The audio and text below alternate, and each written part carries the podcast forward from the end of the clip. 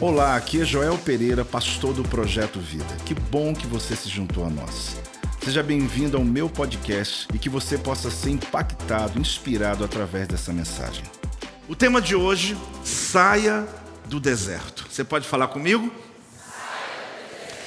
Eu quero compartilhar, queridos, sobre um texto que de fato é conhecido por nós alguns anos, ou pelo menos meses, mas talvez até alguns anos, que eu não acesso esse texto para ministrar aqui para vocês, mas de alguma maneira ele é fundamental para que a gente compreenda o ciclo de Deus na nossa vida.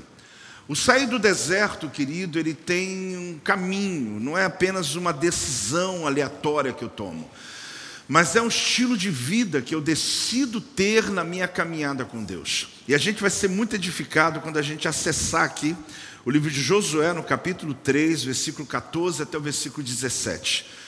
Eu quero ler um pouco dessa história, eu não li toda ela, porque senão ficaria muito longa a leitura, mas eu vou lembrando a você alguns detalhes desse ambiente, dessa história, que o texto de Josué, capítulo 3, versículo 14 até o versículo 17, tem para nós quando o povo de Israel está atravessando o rio Jordão e de fato pisando na terra da promessa. Olha o que diz a palavra do Senhor. Tendo partido o povo das suas tendas para passar o Jordão, levando os sacerdotes a arca da aliança. Os sacerdotes levavam o quê? A arca da aliança diante do, do povo. E quando os que levavam a arca chegaram até o Jordão, e os seus pés se molharam na borda das águas, porque o Jordão transbordava. Olhe bem, o Jordão transbordava sobre todas as suas ribanceiras, todos os dias da colheita, da cega. Pararam-se as águas que vinham de cima, levantaram-se no montão, muito longe da cidade de Adã, que fica ao lado de Sartã e as que desciam ao mar de Arabá, que é o mar salgado, foram de todo cortadas. Então passou o povo defronte de Jericó, porém os sacerdotes que levavam a arca da aliança do Senhor pararam firmes no meio do Jordão, e todo Israel passou a pé enxuto. Isso é importante. Os sacerdotes pararam firme no meio do Jordão. E todo Israel passou a pé enxuto, atravessando o Jordão.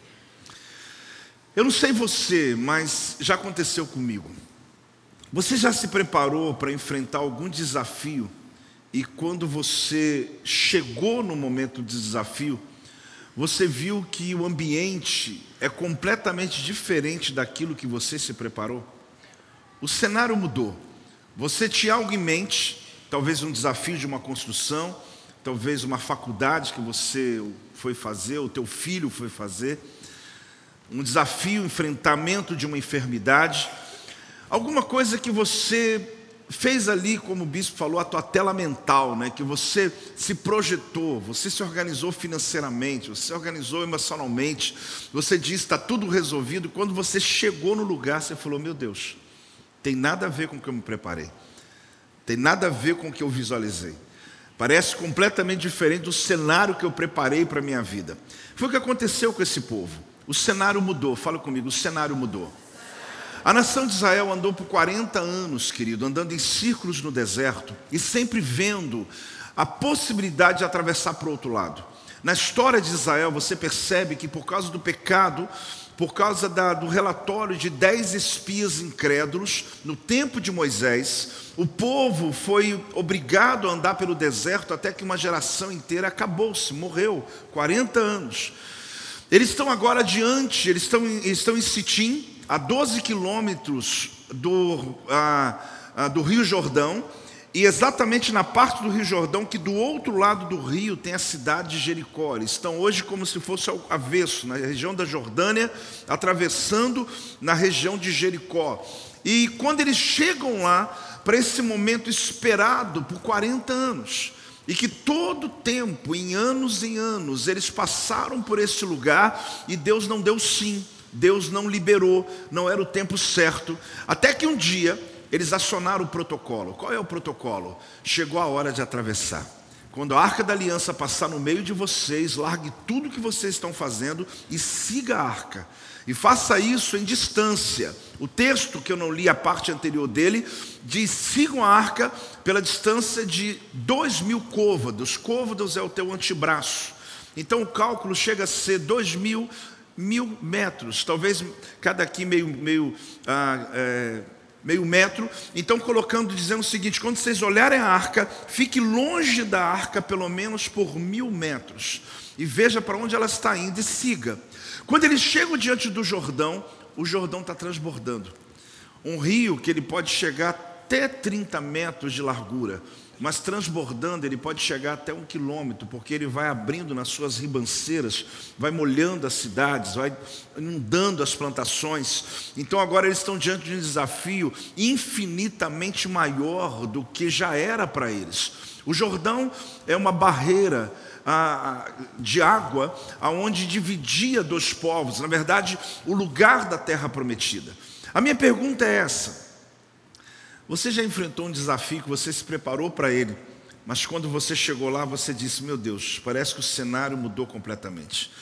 Quando você viu, era um rio tranquilo, mas quando você levantou-se para atravessar, uma grande inundação. Aprenda uma coisa na tua vida: algumas coisas estão tranquilas até você decidir passar por elas, elas estão tranquilas até você mexer nelas. Algumas áreas da tua vida que parece que está tudo bem, elas estão tranquilas até você decidir confrontá-las. Porque existem coisas que nós vivemos no silêncio, mas não significa que elas estão bem. Às vezes no casamento, na família, filhos, ministério, a própria saúde mental, e que a gente vai literalmente vivendo, sem nenhum nível de questionamento, enfrentamento, sem nenhuma avaliação, porque tem, temos um medo da avaliação. Temos o medo, de fato, de discutir assuntos que talvez naturalmente deixa como está. Vamos seguir a vida. Para que mexer nisso? Está tá casado até agora? Não está bom? Então vamos continuar. Só que, na verdade, toda vez que você se levanta para atravessar esses assuntos, você vai perceber que o cenário mudou. Você vai perceber que não é bem como você pensava. E é exatamente o que acontece no texto, porque aqui você descobre que quando você decide passar pelas situações, e você não tem mais medo delas, esse é o momento que elas se revelam. Existem áreas que Deus vai te mostrar que você precisa desse enfrentamento, dessa travessia, porque sair do deserto, querido, não é só passar para o outro lado, mas é mudar a maneira de pensar. Aqui você descobre o que? Se eu preciso vencer o que eu nunca enfrentei, eu preciso fazer o que eu nunca fiz. A gente quer enfrentar os desafios novos da vida com as mesmas ferramentas antigas que nós temos. Mas toda vez que você está diante de algo novo, você tem que buscar caminhos novos também. Aqui você descobre ou percebe, eu estou falando sobre um texto que por muita gente é conhecido, quando o povo de Israel, após 40 anos andando pelo deserto, eles estão agora prontos para entrar na terra prometida.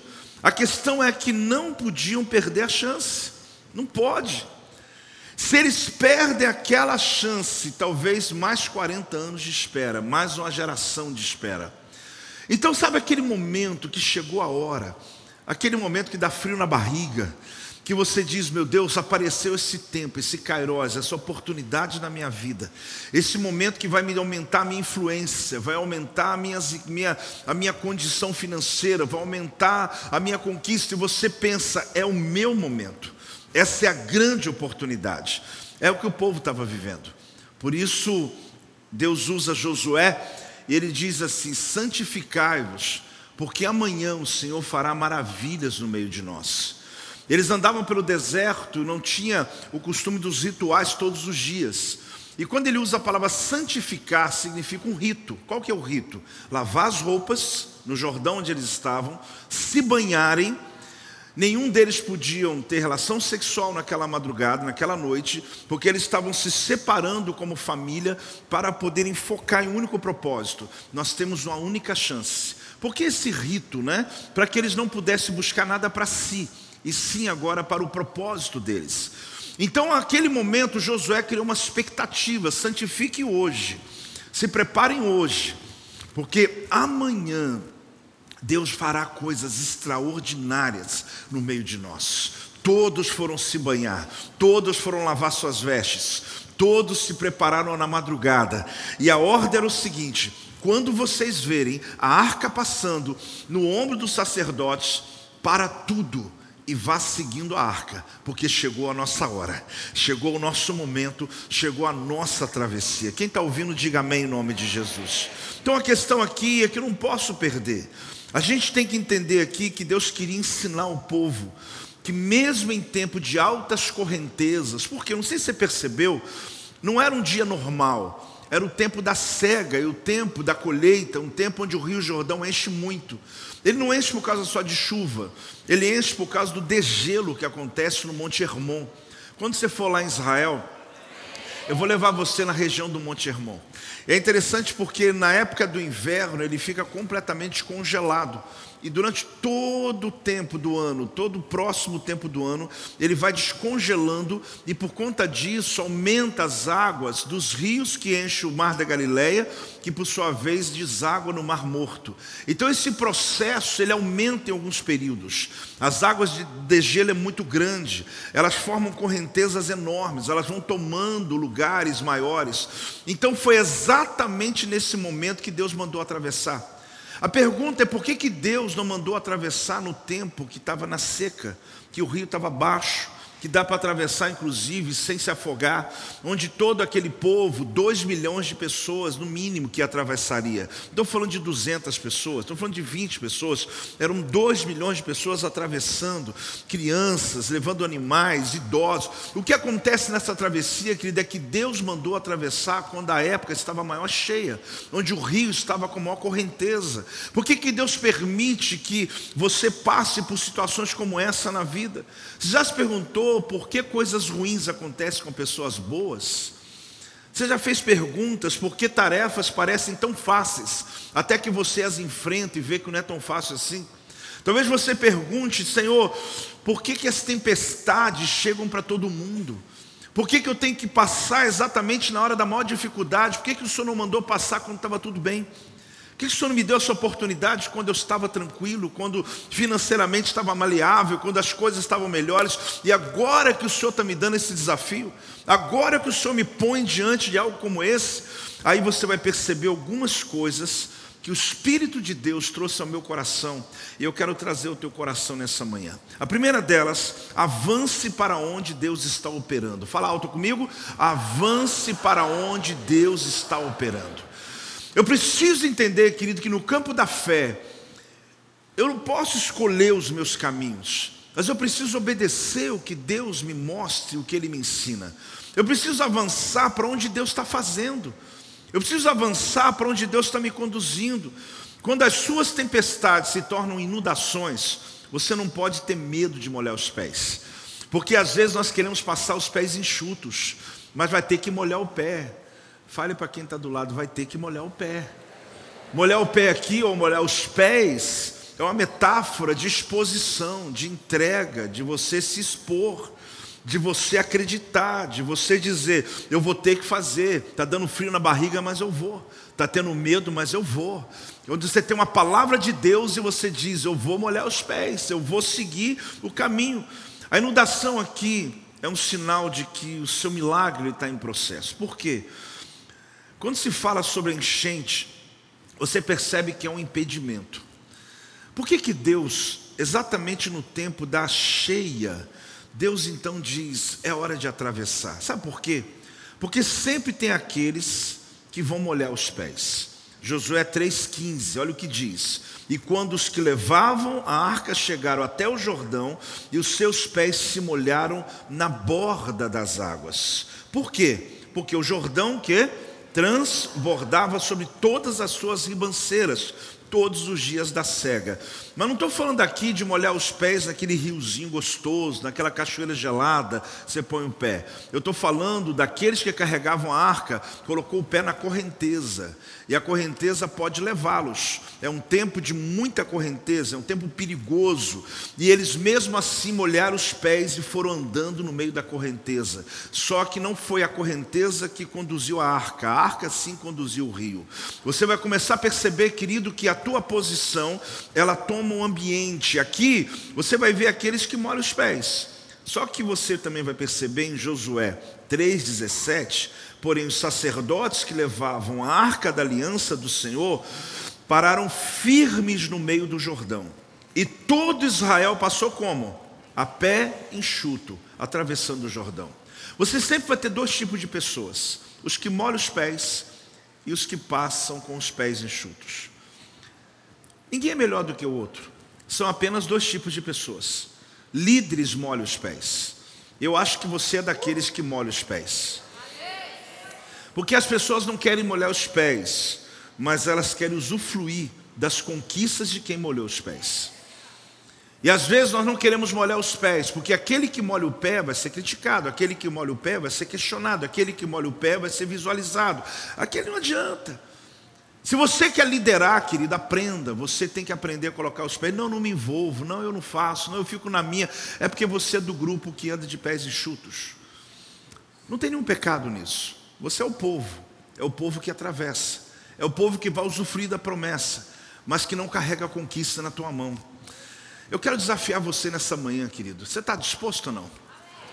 Você não acordou ainda. Eu quero desafiar você na manhã. Você está disposto, irmão? Eu quero levar você para esse outro ambiente. Esse ambiente de quem molha o pé. Esse ambiente de quem está. Se dependesse desse amém, acho que eu ia molhar todinho agora meu pé. Apóstolo, molhe o senhor o pé aí, sou eu sacerdote, depois eu atravesso. É, eu já sei desse discurso, mas eu estou chamando gente para molhar o pé comigo. Você sabe que é interessante que você vai ver esse grupo, mas não é só dentro de uma igreja, não existe só isso dentro de uma igreja, isso em qualquer ambiente, numa faculdade, no trabalho, você vai ver aquele que desponta, aquele que fica até mais tarde, aquele que assume riscos, aquele que decide fazer, e que depois no final alguém olha e diz assim: é sortudo mesmo, não é sortudo, não, gente, é que ele meteu o pé na água mesmo. Ele arriscou, ele foi, é diferente. A gente só vê depois que atravessou, todo mundo é igual. Fica tranquilo. Quem ficou com o pé enxuto ou molhado, no final está todo mundo junto. Mas pessoas vão se despontar na hora que as ribanceiras estão caindo, que as correntezas estão altas. Deus só mandou aquela correnteza, ou mandou atravessar em tempo de correnteza, que Deus queria dar influência para Josué. E para você ter influência, tem que ter resistência. Se não houver resistência, a tua influência não aumenta. E você tem que entender que quando Deus quer lhe dar influência, Deus coloca mais resistência. Apóstolo, já não estou querendo mais influência, mas quando Deus quer lhe dar, não é escolha tua, Ele está lhe dando. Ele está dizendo: Eu vou te exaltar, eu vou te abençoar, eu vou lhe dar influência. E o que vem, aqui ele encontra uma ribanceira, um desafio, uma correnteza. Para liderar é preciso molhar os pés. Fala comigo. Por quê? Porque o seu posicionamento abre caminho para muita gente passar, gente. A gente está vivendo um tempo assim em todas as áreas da sociedade. Pessoas que ficam escondidas esperando a porta abrir para correr por elas. E quando a porta abre, quer ser o primeiro a chegar. Mas existem aqueles que estão dispostos a pagar um preço. Toda gente que está abrindo o caminho, querido, é mais difícil. Ontem alguém dizia para mim esse respeito sobre um projeto que Deus deu a ele, ele me contando sobre os desafios, eu disse, querido, é isso mesmo. Você está abrindo caminho para a tua casa, a tua família. Você é o primeiro a sair da pobreza, ruína e miséria da sua, desse CNPJ aí, dessa, desse CPF aí, desse sobrenome aí. Você está abrindo um caminho para coisas acontecerem. Então se prepare, vai ter crítica, vai ter luta, vai ter resistência. Mas Deus está aumentando a influência da tua casa. Então entenda uma coisa: Deus não dá visão sem provisão. Deus não dá um projeto sem te dar ferramentas. Deus não te dá uma visão sem dar a você o caminho que você tem que seguir. Dá um amém aí em nome de Jesus. O povo foi batizado para o próximo desafio. Você tem que entender, querido, que quando o povo de Israel saiu do Egito, saiu da onde? Quem liderava esse tempo? Moisés. Eles precisaram passar pelo Mar Vermelho. Foram uma caminhada de 19 quilômetros em uma muralha de 22 metros de altura. Eles atravessaram 19 quilômetros a pé, pés enxuto, porque o líder deles levantou o braço, com o cajado na mão, e Deus honrou a palavra dele e abriu o Mar Vermelho.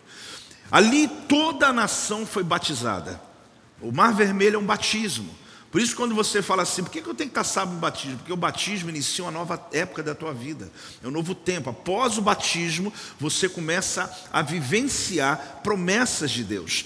Quando eles atravessam, por conta de um relatório ruim, já disse agora há pouco, de dez espias, eles ficaram presos no deserto. O batismo deles era para conquista. Só que há 40 anos, querido, uma geração morre, uma geração nova se levanta. Agora vem o segundo batismo. Mas não dá para batizar só o povo, tem que batizar o líder. Porque Moisés, meu servo, é morto. Essa é a mensagem de Deus para Josué. Só que Josué diz: Como é que eu vou liderar esse povo? Eu tenho que ter um sinal. Não tem mais mar vermelho. Então eu vou colocar o Rio Jordão no pior momento da vida dele. Eu vou colocar o Jordão no melhor, pior momento, difícil de atravessar, para poder preparar você para que a sua influência aumente e o povo acredite na tua liderança. Existem coisas que Deus faz que a gente não entende. Mas é Deus aumentando a sua influência no lugar que você está. Mas Deus é contigo, Ele já programou tudo, Ele vai mover sobre a tua causa, o rio vai abrir e Deus vai honrar a tua história em nome de Jesus. A grande questão é que agora o povo tem que ser batizado de novo, mas não é o mesmo povo, é outro povo. Nasceram no deserto, uma geração nova, alguns deles atravessaram quando criança.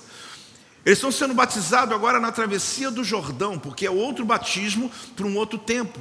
Então você tem que lembrar, querido, que o caminho não é fácil, mas quando o Senhor é contigo, a vitória é garantida. Então aqui eles estão atravessando o Jordão, só que o Jordão não é o desafio. Pasmem, eu, eu vou aqui narrar para vocês essa história, eu vou tentando dar detalhes para você de uma história que você diz assim: apóstolo, glória a Deus, eu vou atravessar meu Jordão hoje. Agora, e se eu te disser que o Jordão não é o desafio? O Jordão é só a passagem, o Jordão é só uma prova, o Jordão é só um teste, é só um ajuste de quem está liderando, quem está na frente, quem molha pé, quem não molha pé, é só para ver quem vai molhar, quem vai dar de pé enxuto, é só para definir a liderança. Tem gente que pensa que liderança de um lugar, de uma igreja, de uma empresa se define por questões emocionais. Tem gente que fica assim, eu vou ficar aqui até um dia alguém reconhecer minha liderança. Irmão, se tu não molhar o pé, meu irmão, Deus não vai reconhecer nada. A gente quer ser líder sem molhar o pé, a gente quer só ofício. Você está querendo é ofício, não liderança. Liderança é quando você está disposto a pagar o preço, quando ninguém mais paga. Quando você continua correndo, quando todo mundo já desistiu. É quando você mantém a sua palavra, mesmo sendo criticado, e diz: Eu estou aqui para isso mesmo. Não lideramos apenas por uma questão é, poética, bonita, né? Aquela questão ali está o líder, aquele ali é o sei quem. Na verdade, era o tempo de definir. Mas o grande desafio está do outro lado, são sete povos. Esses sete povos que estão do outro lado, eles sim é o desafio para aqueles que vão atravessar o rio. Só que o rio é o teste. E é exatamente o desafio de hoje. Os povos são cananeus, heteus, heveus, ferezeus, gigarzeus, amorreus e jebuseus. Cada um deles tem uma característica, tem um patriarca, tem uma maneira de trabalhar, tem um principado que atua, tem um exército poderoso. Alguns são gigantes, alguns são especialistas em outro nível de guerra, alguns são especialistas em metais, constroem armas de guerra. Do outro lado, tem sete inimigos esperando para serem vencidos. E Deus está dizendo: o Jordão é só um teste. Porque quando chegar do outro lado, eu já lhe dou vitória sobre esses sete povos. Vocês vão vivenciar a minha bênção. Quando ele chega do outro lado, a primeira muralha cai, de Jericó. Porque o Senhor já foi dando vitória sobre Israel depois de sete voltas. E cada inimigo que se levantou contra Israel, eles venceram onde? Na travessia. Enquanto eles estavam atravessando, Deus já estava dizendo: vocês vão vencer. Enquanto eles atravessavam, Deus já estava garantindo que aqueles sete povos, as sete nações, iriam cair: os cananeus, os heteus, os heveus, os ferezeus, os gigarzeus, os amorreus, os jebuseus, todos eles vão cair por terra. Por quê? Porque eles estão ocupando o território que não é deles. Ali é promessa de Deus, chamado Canaã, a terra que Deus prometeu ao povo de Israel. Então o inimigo vai ter que soltar, vai ter que sair, vai ter que arrancar suas raízes e deixar o lugar, porque o lugar pertence àqueles que carregam uma promessa. Se você recebe essa palavra, se expressa em nome de Jesus. Por mais extraordinário que essa história que eu vou lhe contar hoje, eu já estou lhe contando da travessia seja, o foco não estava na travessia, mas o que esperava do outro lado. Hoje é um domingo diferente para a gente aqui. Eu acredito hoje que Deus vai fazer uma passagem aqui nessa igreja hoje. Eu acredito que existem desafios que estão aguardando você, mas que antes de você chegar eles têm te oprimido. Agora você vai entrar no enfrentamento. E Deus vai lhe dar vitória sobre todos eles, no nome de Jesus. Josué capítulo 3, versículo 10 diz assim: Disse mais Josué: Nisto conhecereis que o Deus vivo está no meio de vós, e que de todo de todo lançará diante de vós os cananeus, os heteus, os heveus, os ferezeus, os girgazeus, os amorreus e os jebuseus. O próprio Josué cantou antes, profetizou antes, ele disse: Vocês vão ver que o nosso Deus está no meio de nós, quando você vê caindo um por um dos inimigos, que são destemidos, que são ah, que causam medo em toda a terra, pânico em toda a terra, mas o povo de Deus está atravessando para conquistar. A gente às vezes tem uma tendência de chamar de fim aquilo que Deus chama de começo, porque atravessar o Jordão para muita gente é o fim, acabou, cheguei, aleluia, conquistei, me formei, me casei, terminei, e a gente pensa, alcancei o um nível ministerial, alcancei. A gente está chamando de fim, Deus está falando, não, meu filho, agora é que começa. É agora que a gente vai começar a conversar sério. É agora que eu vou começar a lhe usar. Se você acha que eu já lhe usava, você não tem noção do que eu vou fazer quando você fizer a sua travessia. Eu quero declarar sobre a tua vida nessa manhã, sobre aqueles que estão em casa. Hoje a gente vai fazer a nossa travessia e você vai ver a mão de Deus se movendo a partir da tua vida. Posso, mas sou crente há muito tempo. Essa palavra, eu sei que sou empolgado, o senhor está animado. Essa palavra não é para mim. Olha a minha idade, olha o tempo de crente. É para você que Deus está mandando dizer. É para você mesmo que está comigo aqui. Então o Jordão é um obstáculo da natureza.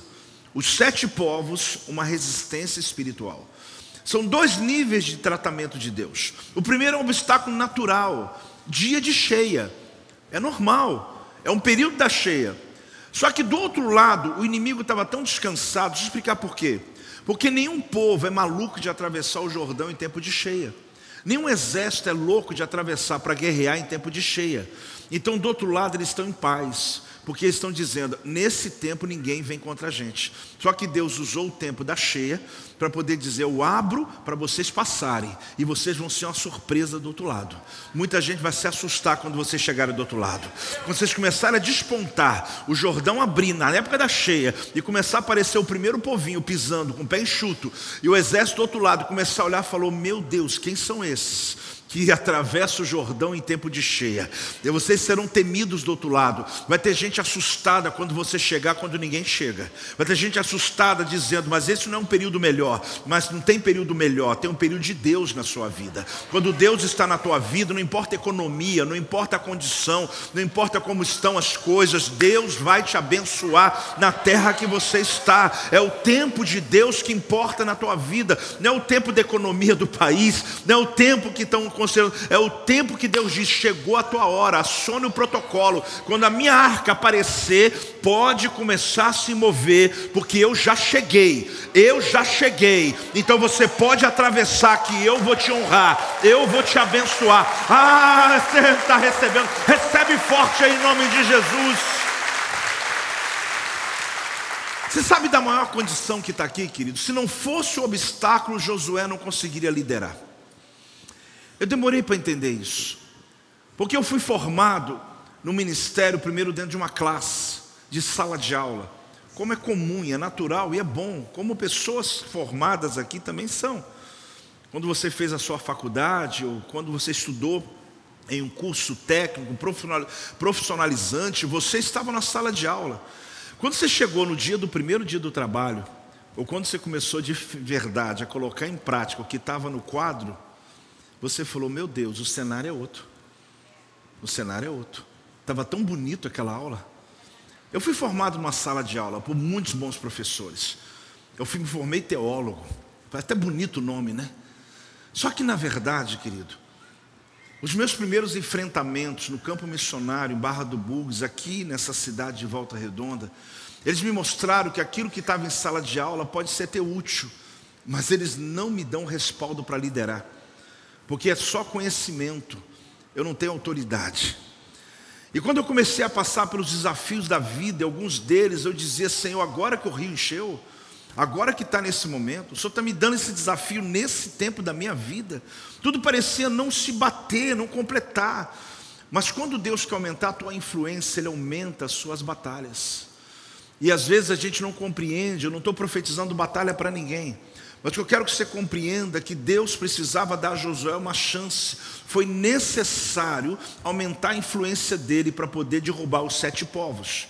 E para isso acontecer, foi necessário atravessar o Jordão em tempo de cheia, em tempo improvável, em tempo que a correnteza está levando tudo. Então a grande questão é o seguinte: o que está te resistindo está te promovendo. Fala comigo, o que está te resistindo está te promovendo. De novo,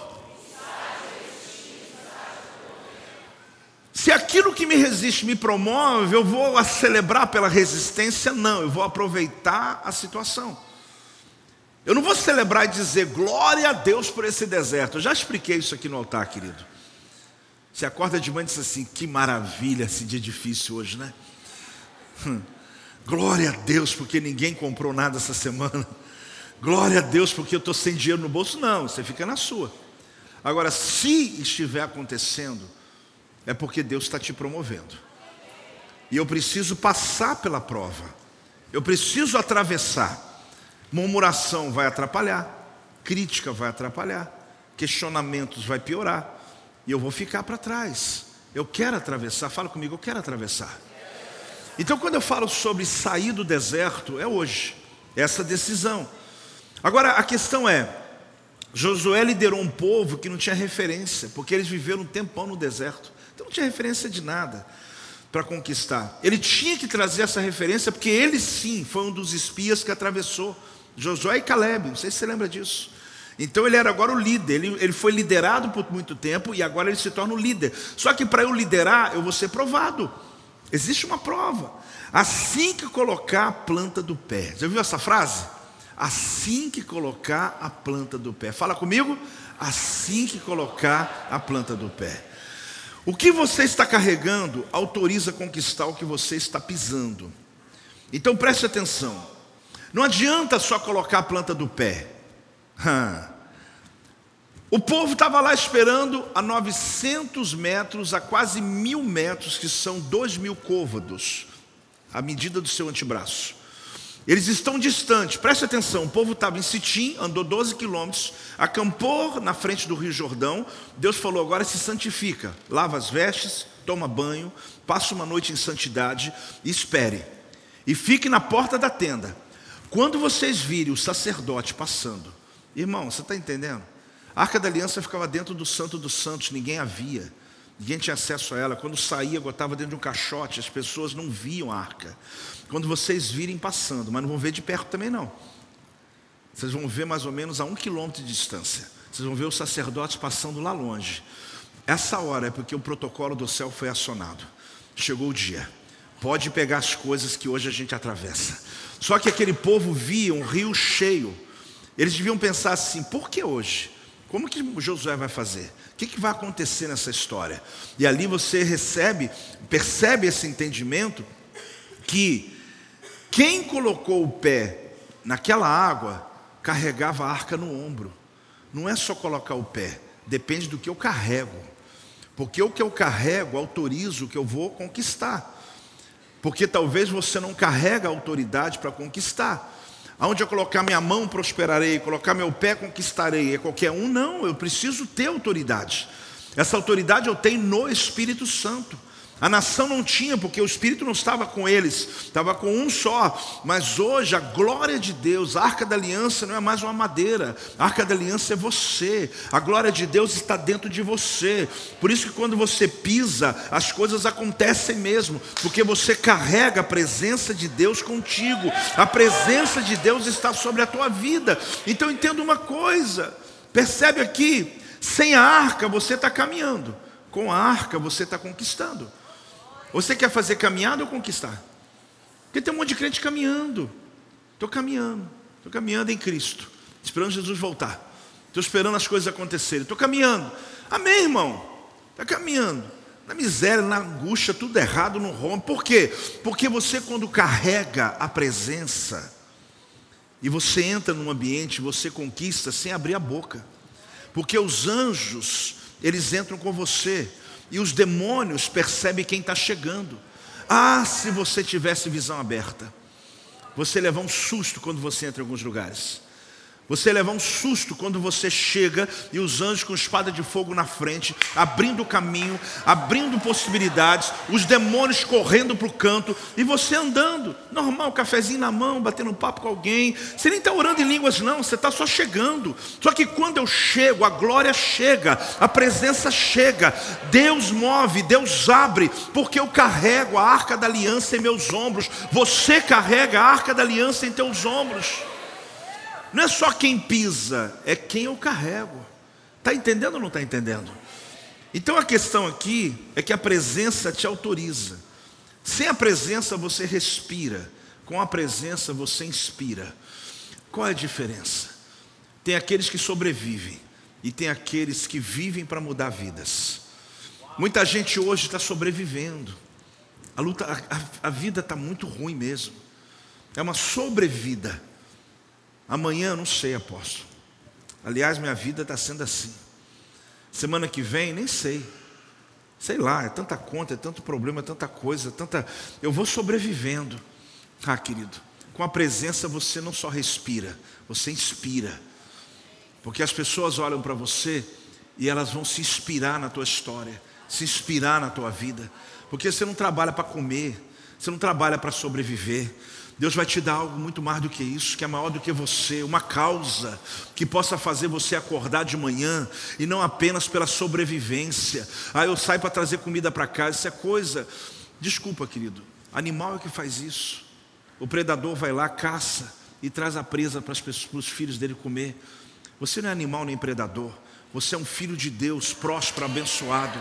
Deus te deu além da borda. Deus te deu além de você.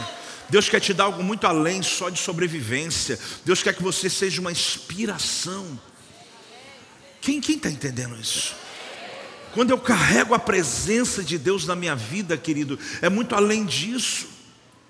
A incredulidade diz: voltemos para o lugar seguro. O que, que a incredulidade diz? Voltemos para o lugar seguro. Toda vez que você está indo, a incredulidade grita e fala assim: não, não, não, não, não, volta, volta. Volta, volta. Dá tempo ainda, volta, volta, volta. Não assina, não, não, não, não. Não, não, não. Tá bom, fica lá na sua caverna. Fica naquela vidinha mesmo. Mexe com nada disso, não. Você não está feliz assim? Só que a fé diz: avancemos para onde Deus está operando. Ela te tira da zona de conforto. Pode dar amém, irmão. Como Deus chama você para liderar, você tem que escolher fé ou incredulidade. É uma decisão. O impedimento gera influência. Fala alto comigo.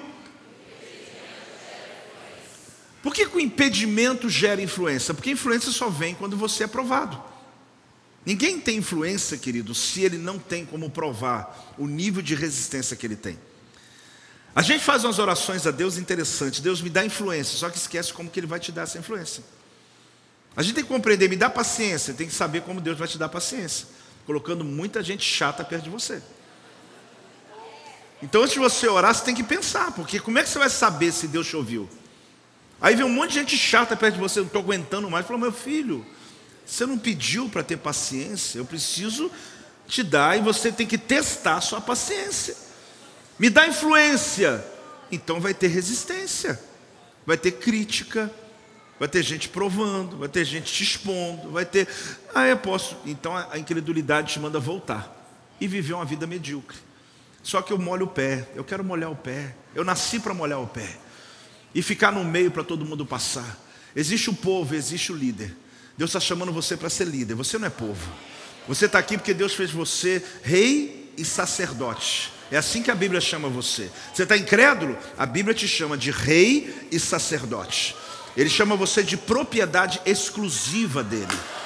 Ele colocou você em lugares altos. Ele te põe em lugar de autoridade. Ele diz que você não é você é cabeça, você não é cauda, você é cabeça. Já está convencido ou não? Então entenda uma coisa: você, você é aquele que molha o pé. É, faz tempo que eu não molho, né, apóstolo? Então chegou a hora de molhar de novo. Chegou a hora de tomar atitude, de abrir caminho para outros, de acreditar no que Deus entregou para você. Quando você pisa, Deus abre, Deus move, e quem vem atrás aposta, mas é muito injusto, né? Eu molho o pé e todo mundo passa de pé e chuto. Quem lidera não pensa assim. Quem lidera não pensa assim. Quem lidera fica no meio de gente. Pode passar, pode passar. Eu seguro, fica aí, eu seguro.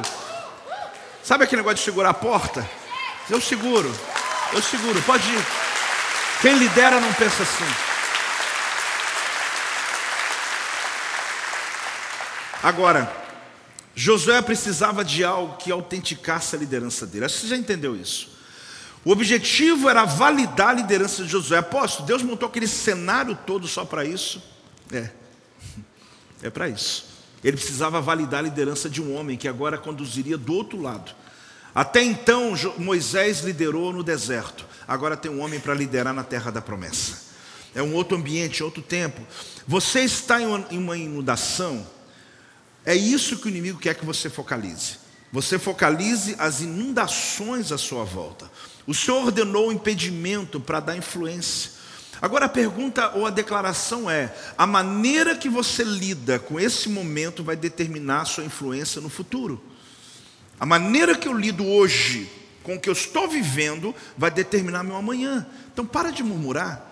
Para de ser criança, para de ser povo, você é líder, você é cabeça, você é sacerdote, você é rei. A Bíblia diz que é o reino em vida, está na palavra. Então eu preciso me posicionar. Deus ele simula uma crise para provar a promessa. Poxa Deus, o senhor está brincando comigo. É, Deus usa a didática que ele quiser quando você está sendo preparado para algo que nem você imagina. Sabe o que Deus falou assim com Josué? Como eu fui com Moisés, assim eu serei com você. Olha o peso. Você passa uma vida sendo liderado por um homem como Moisés, é difícil você se comparar. E Deus fala: do jeito que eu fui com ele, eu vou ser com você também. Então a primeira coisa, vamos fazer o teste das águas, né? Você está querendo ser? Então, primeira coisa, Vamos ver se você está pronto mesmo. O Rio Jordão, você fala, posso, mas o Mar Vermelho não era 19 quilômetros, o Rio Jordão só um quilômetro. São épocas diferentes, em situações diferentes, em um propósito diferente. Josué recebe a influência para a próxima fase. As inundações, elas podem ser um sinal que a colheita está em processo. Quando você vê inundação, por que, que a Bíblia falou que estava o rio cheio? Porque é época da cega. Não sei se você viu aquele parênteses da Bíblia. Por quê? O rio está cheio porque é época da colheita, porque está chegando a colheita. Então, quando você está vendo inundação daqui, você começa a se preparar para o lar, porque Deus está preparando a outra fase da vida, porque está chegando um tempo de colheita extraordinária. Então, cruzar o Jordão era decisivo. Não se trata de eu querer dizer, de eu falar, eu vou ficar aqui no deserto, não, é decisivo. Porque se eles não passassem o Jordão, eles iam viver num deserto de incertezas. Querido, uma das coisas terríveis na vida de um homem e na vida de uma mulher se chama a incerteza. Se eu tivesse ido, se eu tivesse feito, se eu tivesse dito sim, se eu tivesse viajado, esse se oprime a vida de muita gente até hoje. Porque fica dizendo: será que eu teria sido mais feliz? Será que teria sido melhor na minha vida? Saia das incertezas, saia desse deserto de que tem lá do outro lado, eu vou ou não vou, atravessa logo e vê o que tem do outro lado, porque tem sete povos ali dizendo: Eu vou acabar com você, mas tem um Deus poderoso dizendo: Eu estou com você. Vai ter resistência? Vai, mas toda vez que uma se levantar, Deus aumenta a tua influência, Deus aumenta a tua fé, Deus aumenta a tua autoridade, Deus aumenta as tuas conquistas, Deus te dá poder de molhar o pé para outros passarem. É maravilhoso abrir a porta para a gente passar. Use, querido, começa a ser usado por Deus, mais do que alguém abrir a porta para você, é você abrir a porta e dizer: podem passar. Você entregar emprego para alguém, você abrir a benção para alguém, você abençoar, melhor abençoar, melhor dar do que receber, querido. Entenda na tua vida. Melhor é servir do que ser servido. Entenda isso na tua vida. Deus quer te dar autoridade para abrir caminho. Para com essa mente de escassez, de ficar sempre esperando que alguém vai te ajudar. Deus te usou, Deus vai te usar para ajudar. Deus vai te usar para abençoar. Deus vai te usar para carregar, para abençoar pessoas. Quem está recebendo essa palavra aí? Então você é líder. Dê uma salva de palmas ao Senhor.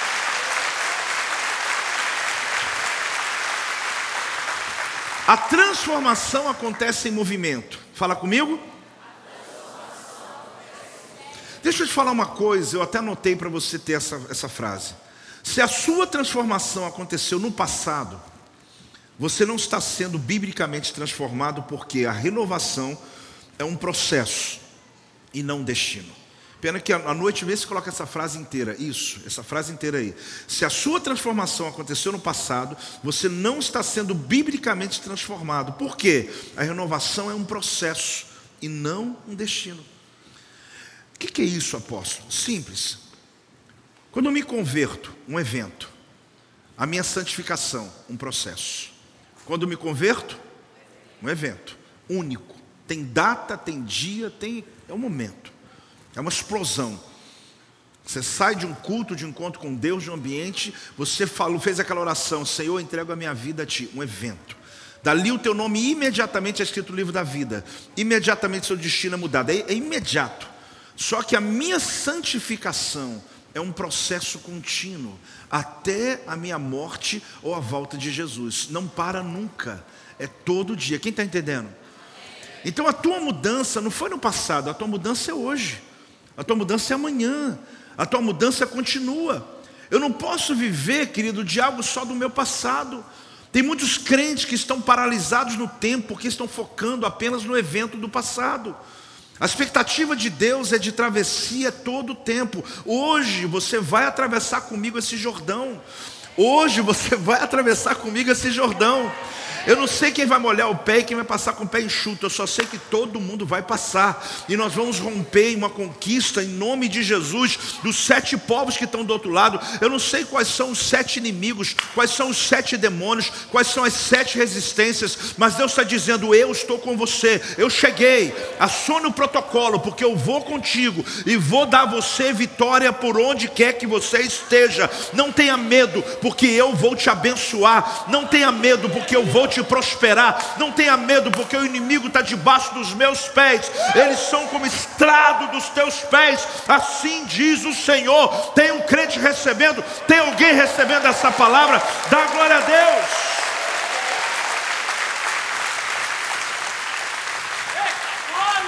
Deus vai te sustentar no processo. Vai. Você não pode parar de se movimentar porque está sendo formado tem que dar uma paradinha aqui para Deus consolidar. Não, não, você é formado enquanto anda. Não para. A fé cristã nunca para. A vida cristã nunca para. Você tem shabat para descansar teu corpo, mas não tem shabat para descansar de Deus.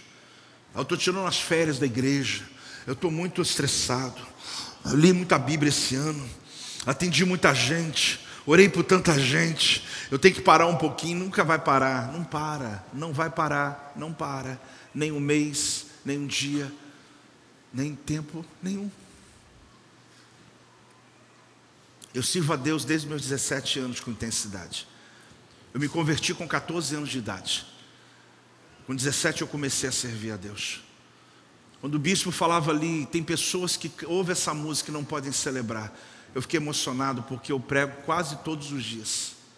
Não tem um dia que eu não estou em algum lugar, não tem um dia que eu, se eu não estou online, eu estou pregando, eu estou nesse país viajando. Eu não te dou minha agenda, porque senão você vai ficar desesperado. E eu falo assim: Deus, eu estou fazendo muito pouco ainda. Eu estou fazendo muito pouco ainda. Eu tenho 53, está chegando meu aniversário, 16 de dezembro. 16 de dezembro, tá? Guarda aí. Pessoal que está online também. 5.4 está chegando, né? Sabe qual é a minha sensação? Eu podia ter feito mais. Só que tem gente querendo parar. Tem gente dando tempo. Tem gente que está em casa. Se dá o luxo de dizer: estou consolidando a minha vida. Não tem como parar. É todo dia. É todo dia é para molhar o pé, meu irmão, é para se expor. Ah, mas isso não é tarefa minha, quem disse que não é? O ide por todo mundo não é do apóstolo, querido, ide por todo mundo é de todo crente. A missão foi dada a quem tem o Espírito Santo é você. Quem carrega a aliança, a arca da aliança é você. Onde colocar a planta do pé, Deus vai te abençoar. Se você cuidar das coisas de Deus, acredite, Ele vai cuidar das tuas coisas, Ele vai te abençoar, teus negócios vão prosperar, tua casa, teus filhos, tua família vai prosperar. Você precisa dar esse passo hoje, esse passo de fé. Para dividir minha vida material e vida espiritual não tem divisão, você é o mesmo desde que acorda. Você tem o Espírito Santo onde você frequenta, com os amigos, na sua viagem, no culto hoje. Não é só agora que você está crente, querido. Enquanto você anda, o Espírito de Deus se move em você, se move através de você. Você sabe o que está acontecendo? Pessoas estão falando sobre onde você está, mas você está focalizado onde você está indo. As pessoas estão olhando para você, mas elas não sabem de nada. Ah, o apóstolo está aqui. Você está tá enganado. Eu já estou lá longe. Tem gente olhando a sua realidade hoje, aquele teu dia mal, e diz assim: Meu Deus, deu tudo ruim para ele. Ele falou: Você não está entendendo. É só um dia. Você não está entendendo aonde eu estou indo. Isso é só parte de um processo. Já me levanto logo, já estou indo. As pessoas não entendem crente por causa disso, servo de Deus que anda com Deus. Você pode estar passando por um tempo difícil, mas isso não define você em hipótese alguma. O que define você é para onde você está indo. Você está atravessando, no meio da travessia tem tempestade, tem correnteza, mas do outro lado, Deus é contigo. E o Senhor está dizendo: Eu tenho uma terra que mana leite e mel. Você sabe o que a gente vê nessa história? Você não pode parar de se movimentar porque está sendo formado. Você está sendo transformado em movimento. Estão falando sobre onde você está, mas você está focalizando, como eu te disse, lá onde você está indo. Tem que continuar. Fala comigo, eu tenho que continuar. As pessoas querem lembrar você o tempo todo que você não conseguiu. Porém, você sabe quem você se tornou. Porque não se trata do que eu consegui, se trata de quem me tornei. Eu preciso compreender que a obra de Deus ela é muito maior do que os meus pensamentos. Renovar é um processo, não é um evento. Sabe aquele negócio assim? Cheguei aqui na igreja hoje, fui renovado, Deus renovou minha mente. Não, não, não, não. Hoje você recebeu mais uma palavra, mais uma força, mas você é renovado todos os dias não é um momento, não é aquele instante. A tua salvação foi um evento, mas aqui a gente está num processo. As tormentas, elas mudam a nossa maneira de pensar. Fale comigo, uma tormenta, ela tem poder de mudar a maneira de pensar. Gente, nada ensina mais do que uma tormenta, você sabe disso? Nada ensina mais, por quê? Porque no meio da tormenta que nós somos totalmente provados. Mas eu quero orar hoje por uma questão. Porque esse texto me mostra um sincronismo perfeito. Fale comigo, um sincronismo perfeito. Que sincronismo é esse? Entra na cena comigo. A ordem de Deus é: quando virem a arca da aliança nos ombros dos sacerdotes, de longe, fiquem a dois mil côvados, a 900 metros dela porque o texto fala, porque vocês não conhecem o caminho. Vocês vão passar por um caminho que vocês nunca passaram antes. Então vá de longe. Espera a primeira arca passar e depois vocês vão passar. E Deus fala assim através de Josué. Só que preste atenção. Quando vocês virem de longe, os sacerdotes que carregam a arca no ombro vão pisar o Rio Jordão em tempos de cheia, correnteza. Se você já viu o rio Paraíba, algum desses rios em tempo de correnteza, pessoas morrem. Porque se você pisa elevado, é na hora. Uma enchente que você vê quando acontece as cenas, você sabe muita gente é carregada. E eles vão ali mesmo, aquela correnteza, eles pisaram. A água parou no pé deles. Molhou, mas não os levou. Eles pisaram, mas com a arca da aliança. Não é onde eu estou pisando, é quem eu carrego. Eu preciso carregar a presença. Não é só sair daqui dizendo, vou pisar e conquistar. Não, não. Eu preciso primeiro carregar a glória, a presença. Só que, pensa comigo uma coisa que talvez você nunca tenha sabido. Quando eles pisaram aqui, o Rio Jordão abriu aqui. Só que a barragem que Deus colocou está em Adá, ou Adã, ou Ada. É uma cidade que fica a 32 quilômetros daqui. Olha o sincronismo. Deus parou as águas muito antes e fez uma barragem. No texto está dizendo, lá em cima, longe, em Adá. E eu fui no mapa, eu fui atrás, eu falei, meu Deus, eu sempre achei aquela coisa bonita. Pisou, abriu, pisou, abriu, pisou, abriu. Não foi assim. Quando eles pisaram aqui, Deus já tinha interrompido a 32 quilômetros. Olha o sincronismo que Deus teve que primeiro interromper lá, para que exatamente no tempo dos sacerdotes aqui fosse imediato, aqui se abrisse o mar, aqui abrisse o Rio Jordão. 32 quilômetros, pense quanto tempo que essas águas que pararam de lá, elas vieram ainda águas vindo, vindo, vindo, porque cortou. A Bíblia fala que começou a inundação. As águas voltam para o mar da Galileia, outras vão nos veios, tem mais de 27 veios. Eles entraram e foram tudo por mar morto, por volta. Só que esse caminho aqui, ficou extremamente aberto. Só que ele não abriu na minha frente. Eu estou diante de Jericó. De Jericó a Ada são 32 quilômetros. Qual a distância do teu milagre? De Ada até Jericó. Quando eu estou obedecendo aqui, Deus já está fazendo lá. Só que Deus não esperou pisar para ele abrir. Deus já abriu antes de pisar. Eu não estou vendo, porque as águas estão vindo ainda, porque é o eco das últimas águas. Quem está me entendendo? As águas que eu estou vendo aqui agora, elas já são já águas que já foram paradas, uma barreira já foi criada lá atrás. Essas águas que estão chegando aqui é apenas o eco daquilo que Deus já fez. Eu estou vendo as águas, mas o livramento já aconteceu. Eu não estou vendo o livramento, mas Deus já parou as águas. Eu estou pisando e dizendo, Deus abriu quando eu pisei. Não, Deus já abriu há muito tempo. Só que Deus já estava sincronizando a tua obediência, porque quando eu estou obedecendo aqui, Deus está fechando lá. Você tem que compreender, querido, que quando você toma atitude atitude hoje aqui, alguma coisa está acontecendo lá, alguma coisa está acontecendo lá porque você está obedecendo aqui. E quando alguém está obedecendo lá, alguém, Deus está abençoando uma pessoa aqui hoje. Por quê? Porque existe um sincronismo. Você consegue entender que mistério é esse? Eu falava com Deus, era a hora que eu estava estudando e orando, eu fui tomado em prantos quando eu olhei, e Deus falou comigo, meu filho, você nunca leu esse texto. E olha que eu já li muitas vezes. E Deus falou comigo: eu não abri na frente deles, vai lá.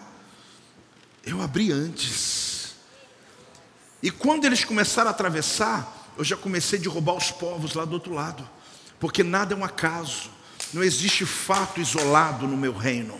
No meu reino tudo é sincronizado. Quando você pisa aqui, eu já estou movendo lá. Quando eu piso, quando eu movo lá, você botou o pé e eu coloquei a mão. Só que eu coloquei a mão antes de você colocar o pé. Você está vendo correnteza ainda, mas essa correnteza não existe mais. Ela já foi interrompida a 32 quilômetros daqui. Aquele povo que viu a correnteza lanhada sendo interrompida não entendeu nada, sabe por quê? Porque quem está a 32 quilômetros vendo as águas fecharem, uma barreira criada, o povo de Israel não viu o milagre, quem viu foi a 32 quilômetros, eles estão olhando, eles não estão entendendo nada. Só que aquilo que não está sendo entendido aqui, alguém está vivendo lá na frente. Deus está fazendo algo aqui para abençoar alguém do outro lado. Por isso nunca questione quando Deus faz algo, porque nunca é um acaso. Algo pode fechar uma porta aqui para que alguma coisa grande aconteça lá na frente. Nunca Deus vai fazer num acaso. Aquilo que você diz, mas que é isso que está acontecendo aqui? Parece que alguma coisa está mudando, está mudando aqui, porque alguém está orando lá. Está acontecendo aqui, porque alguém está buscando lá. Existem promessas acontecendo exatamente nessa hora. Acredite, quando você está aqui, Deus está movendo lá, querido. Alguma coisa está acontecendo em algum lugar desse planeta. Quando você se movimenta, acredite, quando Elias estava orando aqui no Monte Carmelo para poder cair fogo do céu, quando ele preparou o altar aqui, colocando águas, Deus já estava enchendo as nuvens lá para derramar chuva. Quando Deus falou para Elias, vai para Querite, que eu vou mandar os corvos. Quando Elias começou a ir para Querite, os corvos já começaram a voar, trazendo comida para ele, porque está sincronizado. Eu dou o passo aqui, Deus dá o passo lá. Eu dou o passo aqui, Deus começa a se mover lá. Ah, querido, você pode estar à distância do teu milagre. Para eles era 32 quilômetros de ada. Deus fechou aqui, mas quando eles pisaram, uau, as águas pararam mas aonde está a barragem? Não está aqui, não está aqui, não está aqui. Está longe desse lugar, porque Deus já estava movendo aonde você não consegue enxergar. Você pode dizer, eu não estou vendo, mas Deus está movendo aonde você não pode enxergar. Deus está movendo aonde você não pode acessar. Ah, você precisa receber essa palavra. Você precisa dar um glória a Deus em nome de Jesus. Meu Deus, meu Deus, meu Deus, meu Deus. Quando Jesus morreu na cruz do Calvário, querido, o véu foi aberto lá. Ele está morrendo aqui, mas o véu está sendo aberto lá no tabernáculo, lá no templo. Tudo que você move, a interferência aconteceu várias horas antes. Que coincidência é essa? Que os atos a 32 quilômetros afetaram quem está aqui nesse lugar hoje. As águas tiveram que parar longe. E vieram morrendo, morrendo, morrendo, morrendo, porque ela foi perdendo a força. Ela estava ali, olha. No início ela estava tão forte, parecendo que era a mesma correnteza. Mas aquela água ali já não tem mais força. Já houve a intervenção de Deus. Quando os discípulos estavam no barco na Galiléia, querido, Jesus foi andando sobre as águas. Só que foi cinco quilômetros de caminhada. Quando eles estão aqui na tempestade, Jesus já está pisando e andando até eles. Jesus já estava movendo sobre as águas. Só que são cinco quilômetros até chegar ao barco. E ele foi andando. O milagre não foi voar, o milagre foi andar. E ele foi andando. Está todo mundo desesperado, vai afundar, vai afundar. Só que eles não sabem que Jesus já entrou na tempestade. Ele já está ali pronto para mover. Você tem que entender, querido, que aquilo que você vai fazer aqui hoje vai mover no teu futuro. Aquilo que você vai fazer aqui hoje está movendo na casa de alguém hoje mesmo, porque a tua obediência aqui vai destravar um milagre na casa de alguém, e por causa da obediência de alguém, você está aqui hoje na presença de Deus, porque alguém obedeceu no passado. Ah, meu Deus, meu Deus, meu Deus. Fala comigo, eu não estou vendo, mas Deus interferiu. Você sabe o que acontece aqui? Qual a distância do seu milagre? A distância do Calvário são dois mil anos, mas já aconteceu lá. A distância de dois mil anos lá, ele represou tudo. Ele segurou a morte, segurou a doença, segurou o pecado. Jesus tomou sobre ele toda a nossa dor. Tem dois mil anos atrás que ele fez isso. Hoje, o diabo que veio para matar, roubar destruir, o diabo que é o pai da mentira, ele fica tentando te oprimir com essa pequena correnteza que está vindo, mas na verdade já foi estancado lá, já foi terminado lá. O milagre já aconteceu a dois mil anos de distância de você. Aquilo que você vive hoje, Deus já moveu no teu passado. O que, que a gente vai fazer hoje? O que, que esse texto hoje me leva a conquistar? A Bíblia diz que quando eles levam a arca da aliança e colocaram os pés deles é como se o Senhor fizesse uma muralha. Só que essa muralha não aconteceu aqui na minha frente. Ela aconteceu quando eu não estava nem vendo ainda. A minha obediência, querido, aqui, está desatando algo lá. Tem coisas que você faz e não entende por que está fazendo. Tem coisas que você realiza e não tem a dimensão do que você está fazendo. Mas acredite, quando você está obedecendo aqui, tem gente dormindo ainda. Apóstolo, mas isso não é justo. Quem é líder não pensa assim. Eu molho o meu pé para outros passarem. Hoje você vai molhar o pé. Teus filhos vão passar. Pessoas que talvez nem estão tá pagando o preço que você paga, mas eles vão passar. Porque você é líder, você foi levantado para abrir caminho para que outros possam abençoar. Agora você diz, apóstolo, mas e eu? E você? Você conta com Deus que diz: Eu estou com você. Precisa mais alguma coisa? O Deus está dizendo, meu filho, eu vou com você. E continue, porque do outro lado tem sete povos que se levantaram contra você, mas eu estou no meio do meu povo. Eu estou com você. Eu vou dar vitória a você sobre cada um deles, porque eu levantei você não para respirar, eu levantei você para inspirar. Eu levantei você para liderar. Eu levantei você para fazer diferença. Eu levantei você e eu quero aumentar a tua influência hoje. Tudo que você está vivendo, eu estou aumentando a tua influência, porque eu preciso dela para que você possa libertar aqueles que estão no cativeiro. Quem está recebendo essa palavra? Dê uma salva de palmas ao Senhor Jesus. Mas você precisa dar um glória a Deus mais alto em nome de Jesus. Este é o meu podcast. Você pode acompanhar meus conteúdos diários no Telegram e as mensagens completas no meu canal do YouTube. Não se esqueça de me seguir no Instagram. Compartilhe essa mensagem com outras pessoas e lembre-se: quem se adianta, governa.